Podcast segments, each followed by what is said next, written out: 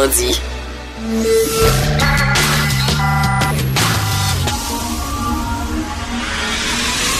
De 10 à 11. De 10 à 11. Richard Martineau. Politiquement incorrect. Cube Radio.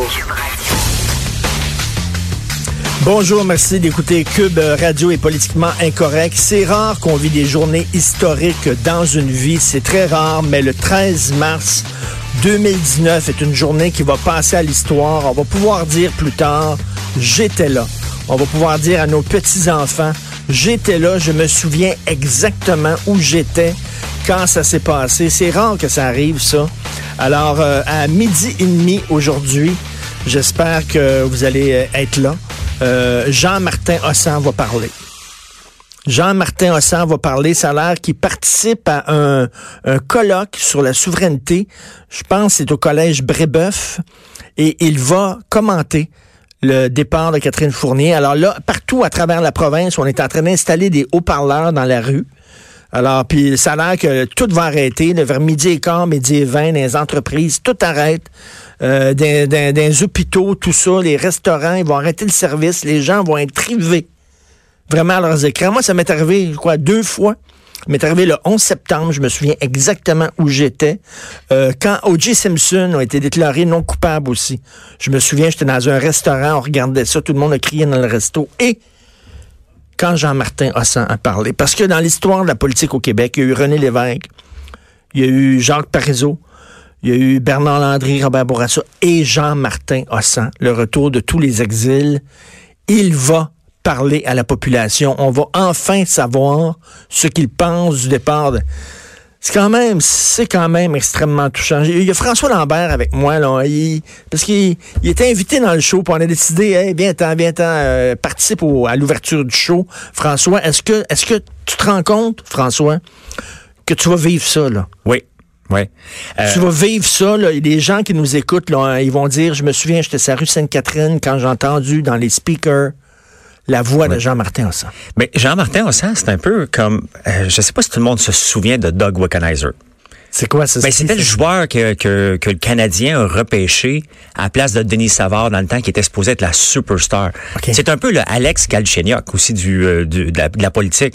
Il est toujours supposé livrer la marchandise. Mais il livre pas. mais on le voit jamais. Il apparaît, il disparaît. Moi, si j'étais un employeur de Jean-Martin Hossan, il travaille pour un organisme en ce moment, je l'embaucherais pas.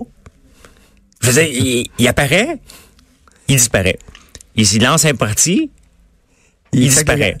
Sont partis euh, deux élections, hein, euh, option nationale, deux élections. Une élection a fait moins de 2% l'autre élection moins de 1% Ouais. C'est ça, là, ils sont partis, là. Mais c'est spécial quand même, puis je le connais pas, puis il a l'air d'un super bon gars. Là, Oui. Mais puis je pense qu'il il, il demande pas d'être le sauveur, mais on lui donne le, le, le, le- on lui donne le bâton de pèlerin, puis on dit va nous sauver, mais nous sauver de quoi? Je pense qu'il sait même pas lui-même. Mais, lui, c'est- mais lui, il est mal compris. Il dit, va, va te sauver. C'est ça qu'il Ben, je- sauve. sais pas. Je, je, je, je, comprends pas Mais c'est l'importance qu'on accorde à Jean-Martin Hossan. Puis ça a l'air qu'il y a beaucoup d'influence sur Catherine Fournier. Il y a beaucoup d'ascendants, ça a l'air. Ben, on Donc, va en parler tantôt de Catherine Fournier. Je veux dire, c'est quoi ça, ça? On en parlera. On en, on en Oui. parlera tantôt. Mais bon, aujourd'hui, Jean-Martin Hossan va se prononcer à midi 30. Écoutez, avant, avant de discuter de tout et de rien euh, avec François, je dois vous parler de ma soirée d'hier.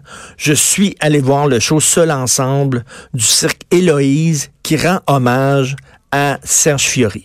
C'était la première. Des shows de cirque, ça me fait pas triper plus qu'il faut. Je les ai pas mal toutes vues, les shows du Cirque du Soleil. Puis, tu sais, on peut te dire, là. Puis j'ai vu les shows aussi que le Cirque du Soleil présente chaque année à Trois-Rivières. J'ai vu Beau Dommage avec un cirque. J'ai euh, Robert Charlebois en cirque. Euh, les colocs en cirque. Fait que, tu sais, la fille avec le gros cerceau, le gars qui marche sur le fil, euh, les gars, les gars, c'est c'est planches. Il y en a un qui tombe sur la planche, l'autre fait des pirouettes, tombe sur la planche, l'autre fait des pirouettes, tombe sur la planche. Je les ai vus. Fait que j'allais là hier, de bon, un autre show de cirque.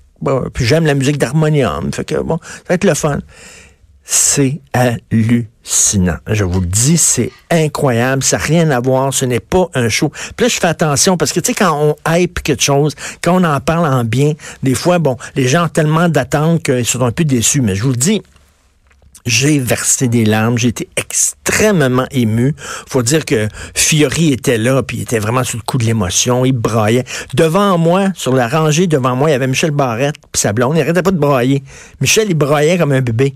J'essayais de se parler, puis il y avait des gros sanglots dans la voix. C'était très touchant, c'est poétique, c'est émouvant. C'est absolument génial. On se rend compte à quel point la musique d'harmonium, my God, en tout cas, moi, je sais pas vous, mais moi, ça m'a extrêmement touché dans mon adolescence. Harmonium est tombé au bon moment. J'avais, j'avais, besoin d'entendre ce genre de musique-là, ce genre de message-là. Quand tu as 15-16 ans, tu besoin de transcendance, tu besoin de te dépasser, tu besoin de, de flyer.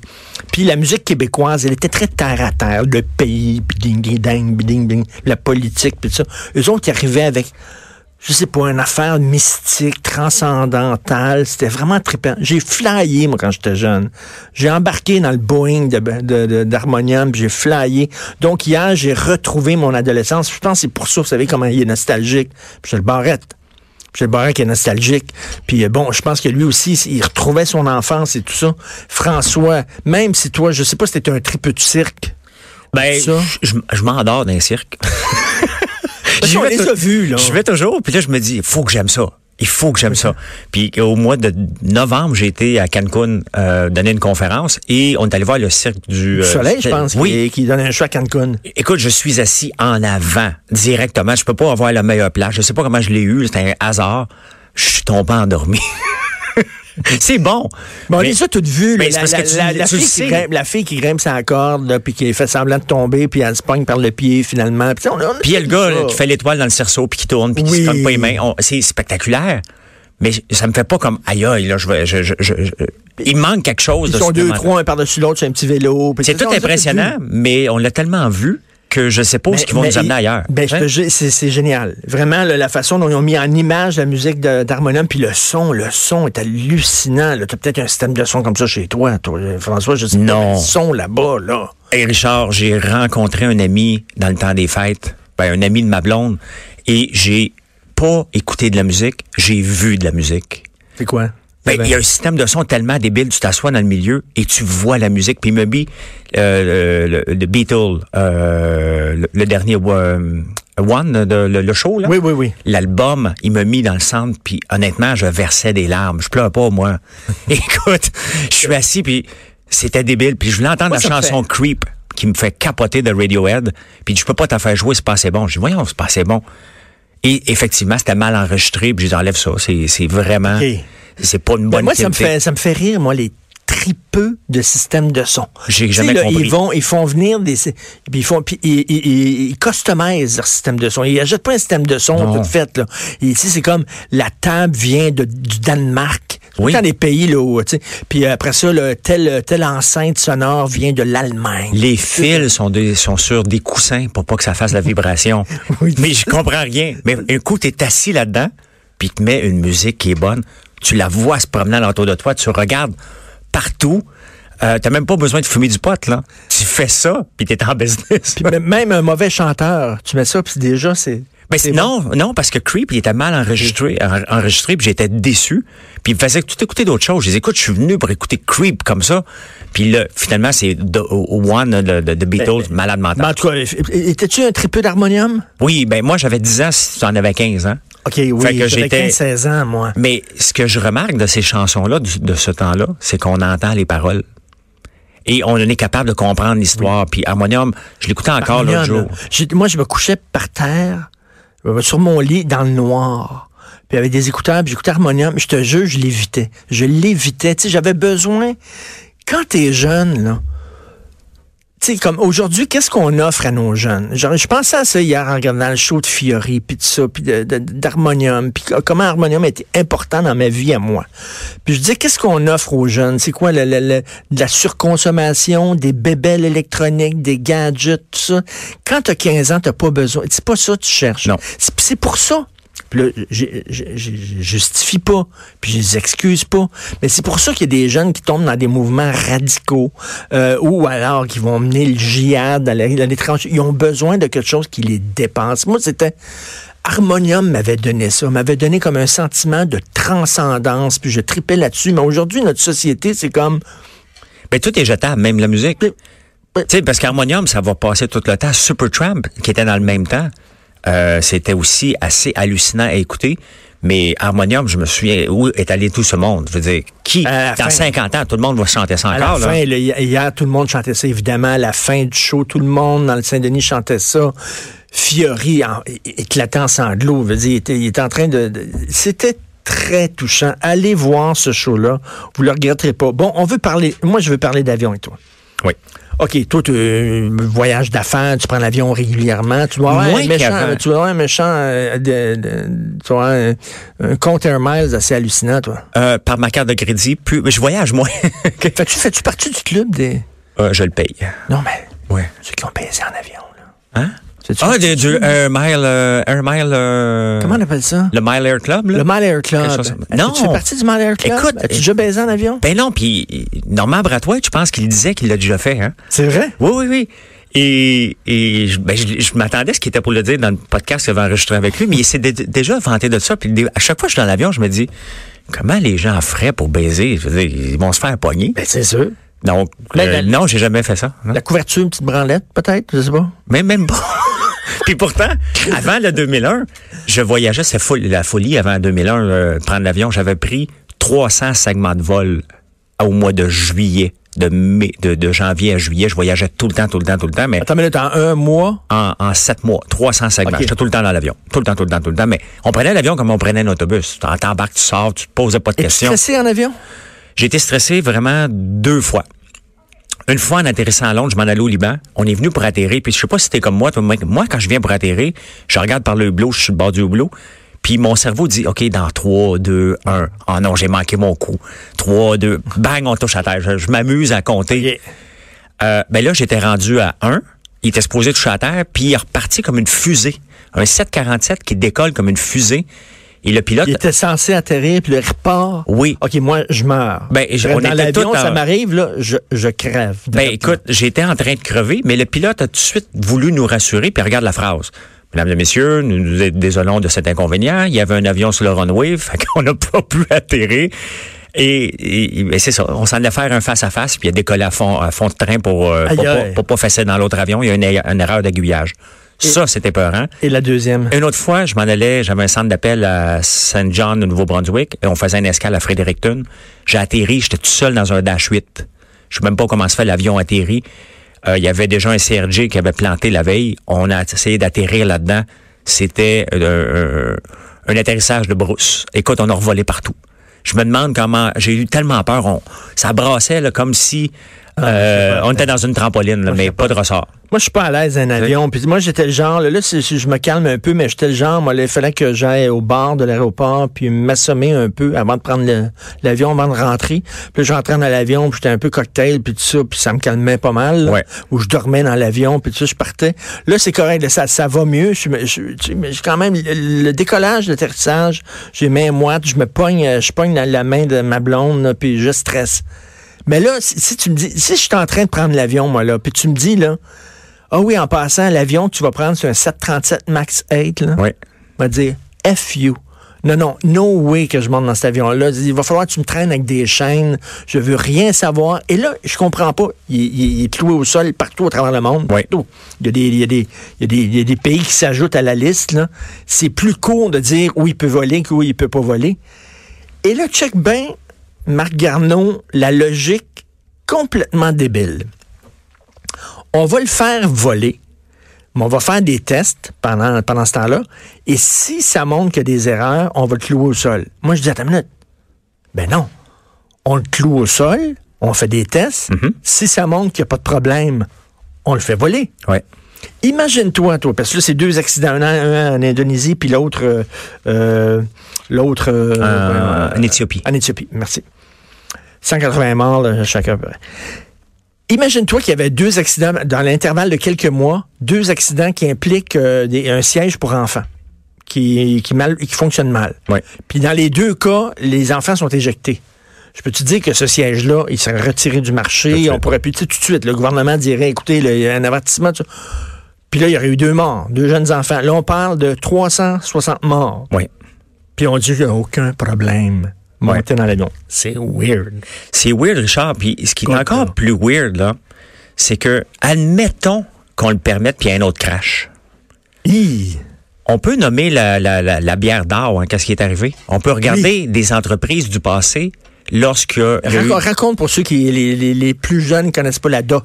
L'histoire de la DA. Ben, la DA, c- c- je me souviens bien, il n'y avait pas de l'arsenic là-dedans. Le monde se sont empoisonnés. Il y a eu quelque chose. Il y a eu des morts. Il y a eu des morts, puis bon, la bière est disparue parce que la compagnie le savait qu'il y avait quelque chose de pas correct. Ils ont continué à la produire, ils en ont laissé sur les tablettes, puis bingo, c'est fini. Te souviens-tu, il y a quelques années, Perrier, il y a eu un problème il y a, Oui. dans, dans, dans Perrier, puis c'est vraiment bénin, là. Oui. C'est une affaire de bulles. Les bulles n'étaient pas à bonne grosseur. Il y avait un gaz là-dedans, tout ça. Écoute, ça a pris, puis ça, c'était génial, la compagnie Perrier. Dès qu'ils ont su qu'il y avait un problème, ils ont retiré toutes leurs bouteilles à travers le monde. Oui. À travers le monde. Ça leur a coûté des gonzillions de dollars, mais sauf que une- là, tu regardes ça, c'est une entreprise qui est sacrément responsable. Ben oui. Perrier sont responsables. C'est bon pour leur image. Moi, là, je- ça me, ça me flabbergasté. Mais là, Puis on- Marc Garneau dit, il n'y a aucun problème. Ben, J'écoutais ce matin, il y a un spécialiste en France, puis il disait, euh, les gens n'ont pas été formés. On leur a dit, voici, il s'appelle 737, mais on a rajouté un max 8 au bout. T'es formé sur le 737, vas-y. Euh, mais avec ce qu'on vient de voir, Parce que les deux, c'est au décollage. oui. Hey, au décollage, là, c'est une place que c'était pas. Si on a peur en avion, on a peur au décollage. Ben Puis, oui. il- je sais, je suis pas un spécialiste de l'aviation, mais j'ai assez pris l'avion pour savoir qu'à peu près à, à 1000 pieds, à peu près 1000, 1500 pieds, on monte. Tu sais, il y a comme un. Wow, on, on monte Ça plus, là. stabilise. ouais, mais on est juste à 1000 pieds, on est supposé monter à 30 000. Puis après ça, il y a comme un deuxième coup. Mais ce petit coup-là, moi, il m'énerve tout le temps. Et si je suis dans un 737 MAX 8 puis je m'en vais en vacances, je la trouve pas drôle, tu sais. J'ai le goût que le pilote nous dise, inquiétez-vous pas, Et- et- et tout va bien, là. Ce qui est arrivé, c'est que ça a l'air, c'est une histoire de, de, de, de pilote automatique qui, qui bloque, qui Ouais. stocke. Puis là, toi, comme aviateur, tu veux enlever le pilote automatique, puis t'es pas capable. C'est ça qui est arrivé, le premier crash là, en Ouais. Indonésie. Euh, il essayait d'enlever le pilote automatique, il était pas capable, il se battait avec son avion. Hum, boum. Puis il semble qu'après deux, là, sais-tu, Mais mon après interprétation, ben oui, mon interprétation, ben là, ça fait deux, le même Oui. modèle, la même affaire, exactement au même moment. Là, on dit, ben oui, mais les États-Unis, ils volent aux États-Unis le Boeing. Fait que pourquoi nous autres? Une minute. le- aux États-Unis, ils volent parce que c'est des intérêts économiques. Boeing, c'est une grosse Christie de compagnie aux États-Unis. Puis leur fameux 737 MAX 8, c'est les deux tiers de la production de Boeing. Oui. OK, c'est leur flagship. Fait que là, c'est certain que les Américains, eux autres, là, ils ont mis les intérêts économiques peut-être avant la sécurité des passagers. Fait qu'eux autres, et si ça avait été un, un avion, là, c'est quoi, c'est euh, Airbus, Airbus. Qui, est, qui est français? Oui. Ah, c'est bloqué tout de suite. C'est évident. C'est bloqué aux États-Unis. Ben oui. si, ça avait, si ça avait été un avion Airbus, ils auraient bloqués, puis ils auraient été contents. Tabarnouche, Donald est bloqué. Puis imagine-toi un avion russe, mettons. Un avion russe, ils auraient-tu bloqué? Il aurait bloqué tous les avions russes existants sur la planète, là. C'est bien évident. Écoute, mais là, c'est un avion américain, il fait voler par, par intérêt économique, puis pour montrer qu'il n'y a pas de problème. Mais nous autres, les petits chiens-chiens, oh, mais les Ben oui. États-Unis, ils le font, mais les Canadiens, moins de pain. Ben, tu sais, Richard, ce qui est choquant, c'est que le logiciel en tant que tel, il y a toujours des bugs là-dedans. Mais on s'attend à avoir des bugs dans notre logiciel d'Apple, hein. On s'attend d'avoir des, des bugs dans un, on, on le repart, on le reboot. Pas dans un avion. T'es supposé avoir de la redondance, puis la redondance, c'est supposé en avoir en double puis en triple. Là, il y a une erreur de logiciel, puis tu craches. C'est sérieux, là. Ben oui. Puis je comprends même pas comment ça, on se questionne s'ils devraient voler ou pas. Il y en a juste 300 dans le monde en passant. Hein? Oui. C'est très peu qui volent. Donc, euh, mais pas la sécurité, mais pas la compagnie. En, la compagnie devrait le faire par elle-même. On dit, regarde, Le on va Canada ça. devrait le faire. Tu te, te souviens-tu quand les Américains sont allés en guerre en Irak? Oui. Puis on demandé euh, aux- les Canadiens, venez avec nous autres. Oui. Jean Chrétien a dit non. Non, oui, moi je crois pas à votre cause. Je C'est crois ça. pas qu'il y, a des- a des armes de destruction massive en Irak. Ça me tente pas. Oui. mais écoute, le Canada, c'est les États-Unis qui vous le demandent. Vous êtes un proche allié. Non, non. Chrétien dit fuck vais pas. Alors, pourquoi là? Parce que les, Américains font voler leur, euh, leur, euh, leur, Leur Boeing que nous autres, on accepterait. Mais ce qui est bizarre, Richard, c'est qu'il y a quelques années, euh, il y avait un autre avion qui avait eu un problème. Je ne sais pas de quelle compagnie, mais entre autres, Airlines, American Airlines avait ces avions-là, puis ils sont au hub de Chicago.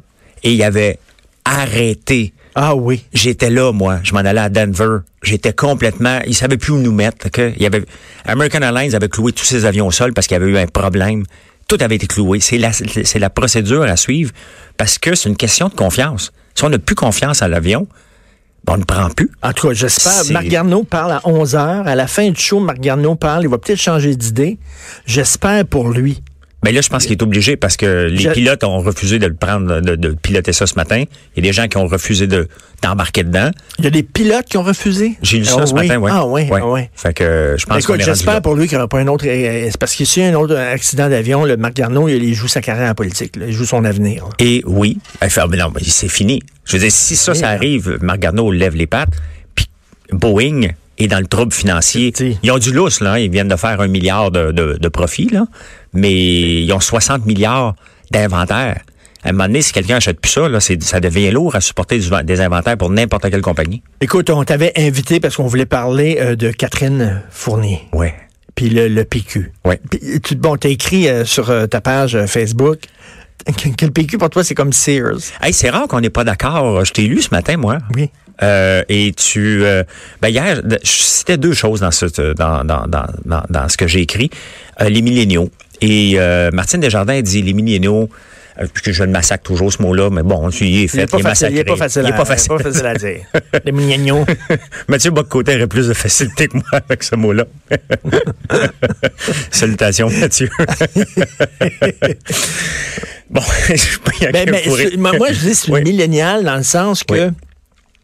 Mais- euh, les, les milléniaux, souvent, quand ils vont voir un entrepreneur, puis tu le sais, t'en es un, quand ils cherchent une job, ils disent pas, moi, quand j'étais jeune, je disais, qu'est-ce que je peux faire pour ton entreprise? Oui. Autres, ils disent, qu'est-ce que ton entreprise peut faire pour moi? Ouais, mais quand Tu étais jeune. Richard, puis tu commençais à travailler, tu demandais, OK, qu'est-ce- quel genre de travail je peux faire, comment je le fais? Puis là, le- ton patron disait, on va faire ça comme ça. Tu vas dire, non, non, moi, j'arrive de l'université, j'ai appris quelque chose de nouveau, je veux mettre ça en place. Puis là, les plus vieux vont te dire, hey, toi, le jeune, calme-toi les nerfs, c'est pas de même, ça marche. On a vécu ça lorsqu'on a commencé à travailler. Les milléniaux sont différents. Il faut les traiter. Moi, j'ai aucun problème. J'en ai un paquet dans toutes mes entreprises. J'ai aucun problème. Toi, tu dis, il faut leur donner de la responsabilité. Les autres, ils veulent la Sinon, responsabilité. ils sacent le camp. Exactement. Non, mais moi, je dis, moi, je dis, moi, je dis, ils, ils veulent la grosse job tout de suite. Puis là, c'est pas tous, là. Oui, mais c'est la Là, génération. Joanie, en studio, elle me regarde avec des méchants yeux parce que c'est une milléniale. Oui, mais- Ils sont pas toutes de même. Oui. Mais souvent, il y en a. C'est un trait de génération. Souvent, ils veulent la grosse job tout de suite. Grégory Richard, il me dit, lui, qu'il y a une grosse entreprise, puis il me dit, il embauchait quelqu'un, puis il a dit, le jeune n'était pas content, puis tout ça. Qu'est-ce- qu'est-ce- pourquoi t'es pas content? J'aimerais ça avoir ta job, Grégory. Mais Richard, j'ai travaillé comme un chien pendant 30 ans pour avoir cette job Oui, mais cette génération-là, Richard, c'est la génération des. On parle de. de tu m'as demandé si j'avais des Air Miles? Eux autres, c'est la génération Air Miles. On leur donne tout le temps des points partout ce qu'ils vont, puis ils s'attendent. Ils arrivent au bureau, puis ils disent Ben là, c'est quoi tu me donnes pour moi? Fait des années, je vais au marché, on me donne des points pour faire mon épicerie, on me donne des points un peu partout. Oui, mais Mais ceci Non, mais dit, au PQ, Catherine, Oui. Catherine Fournier, c'est comme elle est gentille, elle est sympathique, elle a de l'aplomb. Oui. Euh, elle va prendre du galon. Elle aurait pu prendre du galon, puis tout ça. Elle claque la C'est comme, attends. Non, mais tu dis, attends, ça va venir. Elle a vu la grosse job tout de suite. Elle l'a pas. Elle sait que ça va être Véronique Yvon qui va devenir chef probablement. Elle, elle décide de partir. Elle va avoir son propre mouvement, peut-être son propre parti. Elle n'a pas fermé la porte à ça. Elle veut le limelight. Tu dis, tant, voir, tu sais. Oui, ben tu sais, il y, a- a- y a plusieurs problématiques. Puis euh, pour moi, euh, ça se fait pas ce qu'elle a fait. Elle le savait que le PQ n'était pas pour rentrer. Il faut arrêter de, faut arrêter de se compter des peurs. Même Jean-François Lisée, il dit qu'il ne croyait pas lui-même. Il est obligé de le dire qu'il va C'est rentrer. Bon, mais pourquoi elle a embarqué? C'est quoi? Elle été cinq mois au PQ? Ben oui, c'est de rire honnêtement. Pourquoi puis- elle a embarqué? Ben, elle n'aurait pas dû embarquer. Ben, honnêtement, tu- si on fait de, de- de- de- de- des nouvelles élections, euh, pour aller indépendant, Cédric Dumont, six mois après, elle le savait. Donc, pour moi, ça veut se présenter indépendant. Faudrait. Honnêtement, je pense qu'on est rendu à changer la règle à cause de elle. On va l'appeler la règle fournie. Tu changes de parti, ben on relance les élections parce que Marie-Victorin, t'aurais pu mettre un, puis je veux pas insulter personne de Marie-Victorin, là, mais t'aurais pu mettre un poteau, il aurait rentré probablement. Écoute, Bernard Drinville, c'est son comté, il était très, très, très aimé. Euh, le, le PQ est, est très fort là-bas. Puis pour moi, Ben, Catherine Fournier mais, là, mais elle, elle pense là, qu'elle elle a permis au PQ de gagner Marie-Victorin. Moi, je dis, c'est Marie-Victorin, euh, c'est PQ qui a permis à Catherine Ben oui. de devenir députée. Puis je trouve que c'est ingrat. C'est-à-dire, que- puis comment quelqu'un, comment quelqu'un, François, qui te demande de construire un pays, n'est même pas capable de reconstruire un parti. C'est ça que j'écris. Elle a même pas l'énergie à mettre sur la reconstruction d'un grand parti. Qu'on soit souverainiste ou pas, le PQ, c'est un grand parti, Christy. Oui. Elle n'a pas, a pas, a pas d'énergie à mettre sur la reconstruction d'un parti, mais elle va dire, par exemple, la, la construction d'un pays, ben oui. Ben là, Mais- attends une minute, là. Mais tu sais, c'est parce qu'on pense qu'ils ont ça derrière, puis ils ont le droit d'être ensemble, ils ont le droit de faire ce qu'ils veulent. Oui. Mais pour moi, Catherine Fournier n'est pas une vedette montante. Non. Une vedette montante, c'est quelqu'un, c'est une péquiste qui se présente dans Westmount. Elle gagne. Ça, là, c'est une vedette. OK? Là, tu peux dire, attention, à gagner là, c'est quelque chose. La, la, la, la vedette montante aux États-Unis, là, que je massacre aussi son nom, euh, euh, AOC, là, Alexandra Ocar, euh, euh, Osario Cortez, là. OK, oui. À rentrer dans le Bronx, elle a battu un vieux qui était là depuis huit générations. Elle est en train de changer le parti avec ses idées complètement folles, mais elle est une vedette montante. Moi, Catherine Fournier, une belle fille, hein, euh, elle se présente Non, bien. le. PQ l'ont vendu comme étant le, le- le- le- the next big thing. Oui, mais qui d'autre la- sont, sont, sont 10? Qui est là? On, on peut-tu nommer, à part Pascal Bérubé, Véronique Yvon, là, les noms viennent pas, Oui. euh, viennent pas rapidement. Et elle décide de claquer la porte. Elle a le droit de claquer la porte. Ah, le droit, mais j'ai le droit de la- de- de l'appeler ingrate. Mais moi, pour moi, elle a le droit de claquer la porte, mais elle n'a pas le droit de demander aux électeurs, hey, je vous en, joué, je vous en ai joué une petite vite. Puis c'est là que je compare avec Sears, parce que dans le fond, elle, elle vient peut-être d'un parti que tout le monde, tu sais, Sears, là, moi, parents, mes grands-parents allaient là, puis on regardait le catalogue. Mes parents regardaient le catalogue, puis moi aussi, je regardais le catalogue. Mais Puis- toi, là, quand t'étais, quand t'es venu en âge, là, de- Oui. de, pouvoir acheter tes, tes vêtements, tes affaires, t'allais pas chez Sears. C'était Ben, au début, je suivais- ben, un peu. vierge, aller chez Sears. Ben, c'est ça que je disais que le Parti québécois est comme ça. C'est que, dans le fond, mes parents ont cru au Parti québécois. Mon père, là, je veux dire, euh, il va mourir bleu. Je, je, je rêvais de me présenter aux élections. Je pense juste pour qu'il vote libéral ou conservateur. Donc, il vote autre chose. juste pour dire, je t'ai fait changer avant ta mort. Mais, euh, euh, tu sais, c'est ça. Le Parti québécois, il est usé à la corde. Puis, il, Oui. il représente le catalogue Simpson-Sears. là. Même pas Sears, Simpson-Sears. Les jeunes d'aujourd'hui n'adhèrent pas Ah, à non, ça. mais, mais change le. pa- tu sais, OK, mettons, ils veulent remplacer le PQ, là, les jeunes, là, les, les- les jeunes à la Catherine Fournier, à Jean-Martin Lassalle, ils vont remplacer le PQ par un autre parti souverainiste, mais ils vont se retrouver avec les mêmes problèmes, c'est-à-dire la souveraineté, elle va être aussi difficile à vendre. Si leur prochain parti ça s'appelle, mettons, je sais pas, Option Québec, mettons, là, Oui. ils partent, mais ils vont se retrouver avec les mêmes affaires. On est-tu laïque, on est-tu pas laïque? Euh, on est-tu euh, on est-tu euh, pressé, on est-tu pas pressé? On est-tu pour un référendum, on est-tu pas... Toutes les mêmes Mais c'est parce qu'il y a pas de raison. PQ, ils vont se poser à au nouveau parti. on n'est pas un, un, un, un, un peuple un peuple qui est dominé. Ok, On n'aime peut-être pas l'Ot- Ottawa à l'occasion. On n'aime peut-être pas l'Alberta qui veut nous sacrer dehors parce qu'ils veulent, eux autres aussi veulent se séparer. Ils veulent pas se séparer du Canada. Ils veulent plus être dans le, Qué- avec, être avec le Québec, la réalité, parce qu'on leur dit non à tout. Euh, mais est-ce qu'on doit euh, se séparer en ce moment? Est-ce qu'il y a une raison réelle? Moi, là, La souveraineté, est je reviendrai souverainiste, là, Richard. Là. Je serais capable de revenir souverainiste. Je l'ai déjà été.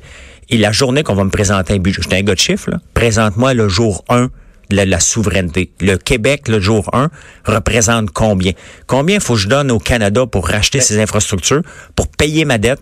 Combien de... Que, Moi, moi, que- moi, je, quel- je suis souverainiste de cœur, là, mais Oui. je dis pas de suite, pas là. C'est pas, tu sais, tu quittes, tu sais, avant de quitter la maison de tes parents, Ouais. tu fais un, tu check. J'ai-tu Oui. assez d'argent? J'ai- Je peux-tu me payer un loyer?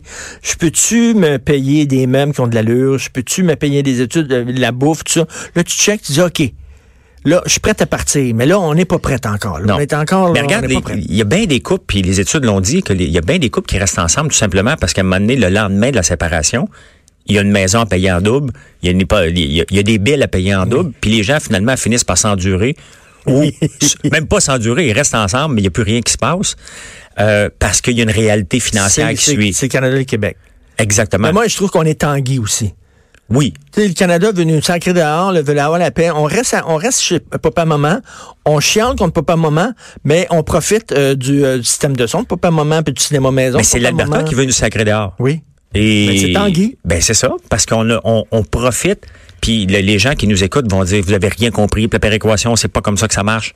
On en fait quelque chose de simple. Mais euh, bottom line, est-ce qu'un mouvement c'est souverainiste à venir? Moi je crois pas. Hey, c'est tout le temps qu'il nous reste ensemble? Je pense que c'est le début d'un nouveau duo.